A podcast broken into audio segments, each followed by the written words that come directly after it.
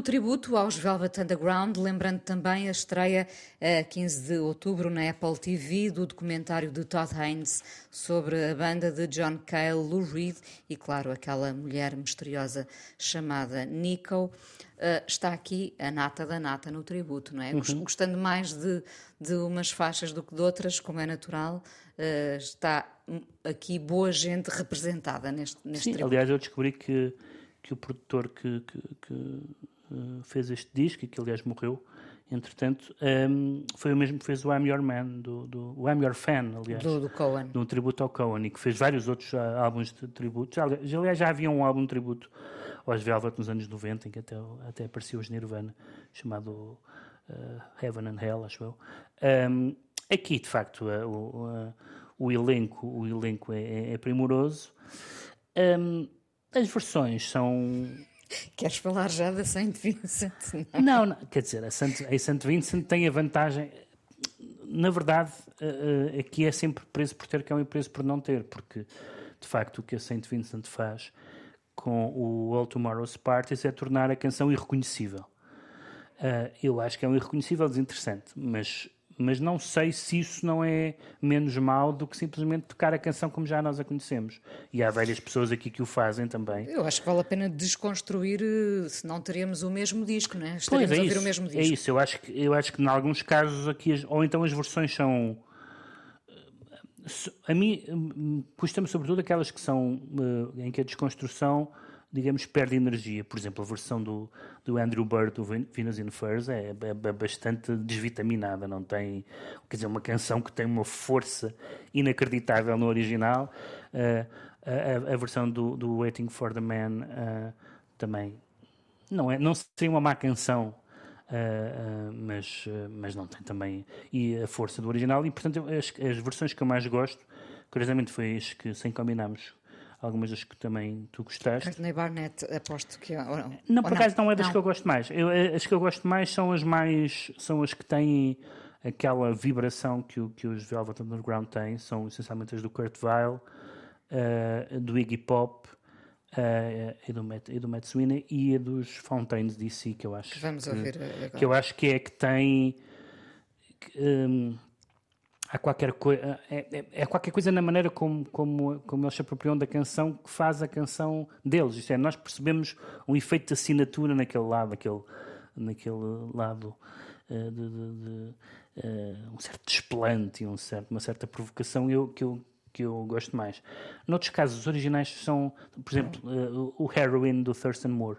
Evidentemente que o Thurston Moore e enfim, toda, muita da gente que aqui está é gente que não existia sem os Velvet, não é? O, aliás, o Michael Stipe, que, que tem o que, que, canta o Sunday Morning e que escreve também um texto na, no, no, CD, o Michael Stipe, aliás, os R.E.M. fizeram várias covers dos, dos uh, dos uh, Velvet.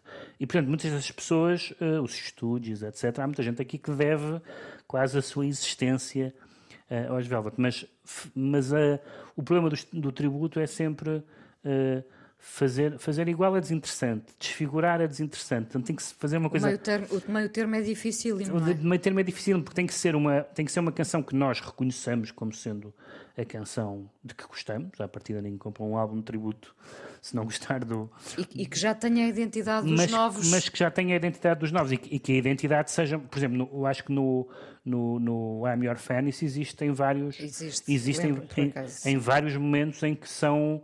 Uh, uh, daquelas uh, covers em que a gente diz: Bom, eu, agora esta, esta, cover para mim está. Vou-me lembrar desta cover quando ouvir esta canção original do, do Cohen. Aqui não, não é o caso, não há, não há assim muitos casos em que estas canções sejam. Algumas são certinhas, algumas são aborrecidas, acho eu, uh, e, e, e, as mais. Isso é que eu acho interessante. As mais interessantes são as mais barulhentas. Uh, o que significa que, sem prejuízo, evidentemente, da, da do, de, toda, de todos os elogios canónicos que se possam e devam fazer ao, ao Lou Reed e à sua poesia urbana, houve, havia aqui uma, um contributo inestimável de um vanguardista destrambelhado que era o John Cale. E, portanto, há, há, há, há neste disco, com, todas, com tudo o que depois deu os, os, os punks e tudo isso, há uma, há uma loucura musical de, de desafinação, de feedback e tudo mais, que deve muito, que deve muito ao, ao John Cale, que enfim, é uma figura menos carismática, num certo sentido, do que o Lou Reed, já no penteado, tem um penteado muito carismático, ou tinha, agora não sei como estará, uh, já, não deve, já não deve ter penteado, mas, uh, o, o, mas o, uh, o legado do John Cale é muito importante. Eu digo isto, nós muitas vezes conversamos a brincar sobre o barulho, e eu sou um adepto do barulho,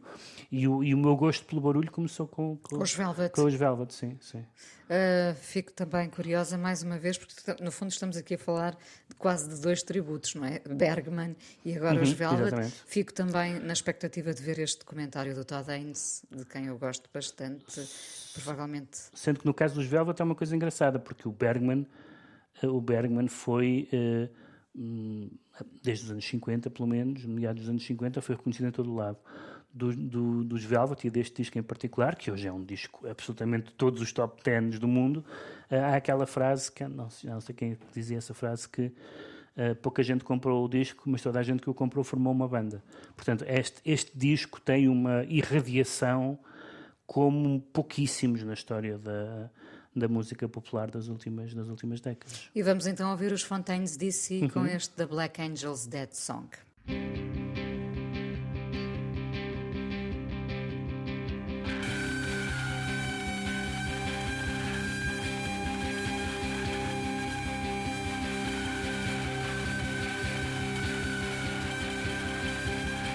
The myriad choices of his face set themselves out upon a platform to choose.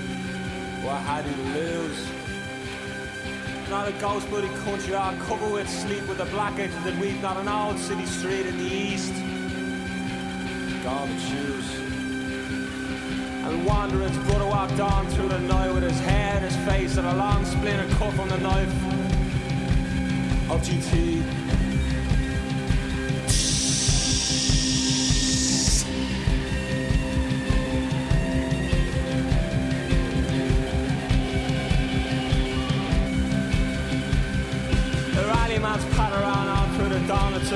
So long to a score. Sure, yeah.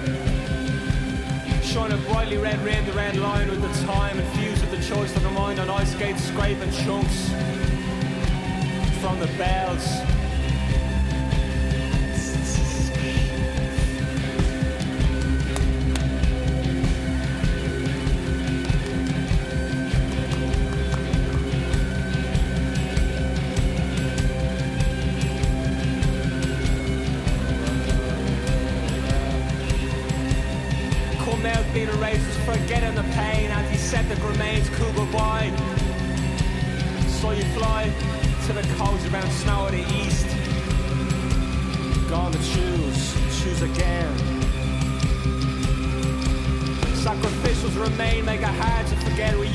from the stools of your eyes, serve to realise fame.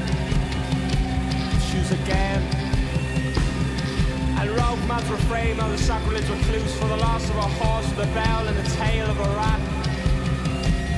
Come again, choose the gold.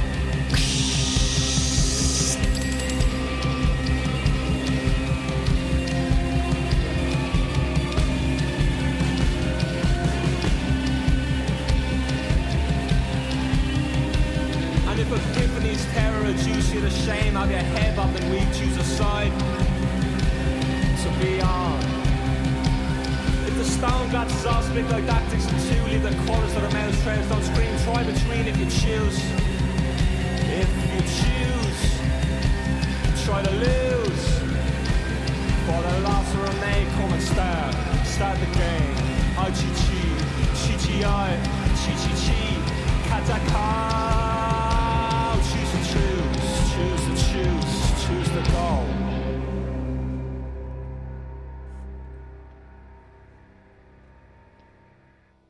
E do tempo em que havia PBX, os Velvet Mas... ainda. Uh, agora, uh, de volta a 1967, uh, com este I'm Waiting for the Man, canção que foi escrita por Lou Reed. Vale a pena lembrar a produção no meio de tudo isto de Andy Warhol, Sim. não é? Não é à toa que no tributo temos a banana estilizada, não é?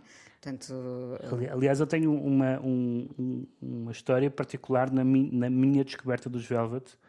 Um, eu, uh, em, quando descobri os Velvet, que foi em 1990, portanto já relativamente tarde, um, eu era bastante, ainda, ainda sou muito cinéfilo, mas na altura era muito mais cinéfilo do que, do que adepto de música. E, e descobri os Velvet no, num filme do Andy Warhol na Cinemateca, no, no ciclo Andy Warhol em 1990, da Cinemateca. E, e portanto, para mim, os Velvet, a primeira já, já teria ouvido, sabia que era o Lou Reed, evidentemente, mas, mas nessa altura tinha 17 ou 18 anos, não, não, nunca tinha ouvido um disco dos Velvet.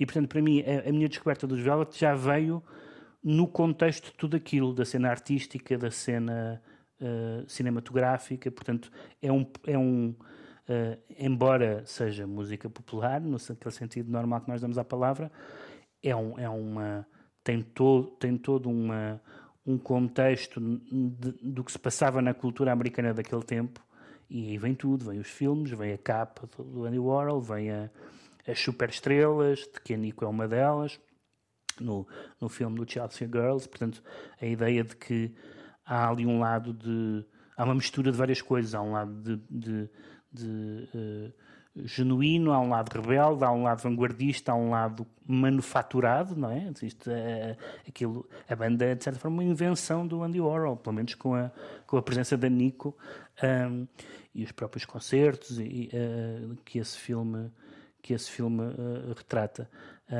Muitas e... coisas nessa altura foram uh, obra do Andy Warhol, a verdade é essa, não é? Muita gente gravitou ali à volta, para o bem e para o mal, os Basquiat, a própria Exatamente. Patti Smith, não é? E, e, e, é, e, é, engraçado como tudo isso, uh, digamos assim, depois um, eh, se autonomizou, isto é, uma pessoa, claro, as pessoas têm uma noção de quem é o Andy Warhol e há, e há, e há a capa da banana, mas uma pessoa pode ter zero relação com o universo do Andy Warhol e gostar muito de, dos Velvet. Portanto, eles, eles não, não ficaram sob aquele, uh, aquela capa protetora, uh, aliás, também duraram pouco tempo, um, uh, indefinidamente. Tem, tem uma autonomia, embora depois a gente vá ver, por exemplo, os temas dos filmes do Andy Warhol, e, e são os temas do Lou Reed, basicamente. a droga, a prostituição, o sadomasoquismo, tudo isso, sobre o qual praticamente todas elas documentadas em filmes do, do Andy Warhol. Uh, ele estava a fazer filmes uh, uh, no, na, na, Factory e estavam ao lado eles a, a ensaiar ou a, Um encontro impossível entre Bergman e Andy Warhol. Devíamos começar a pensar nos encontros impossíveis. Sim, esse, esse, esse, é bastante, é, é, pelo menos improvável que esse... Que esse que falar, era muito difícil falar com Andy Warhol, mas seria muito difícil eles porem-se na conversa, certamente. Vamos então ouvir I'm Waiting for the Man, uh, os Velvet, no final deste PBX de outubro, parceria Expresso Antena 1, produção e edição da Joana Jorge, hoje com sonoplastia do Guilherme Marques. Pedro, até novembro. Até novembro.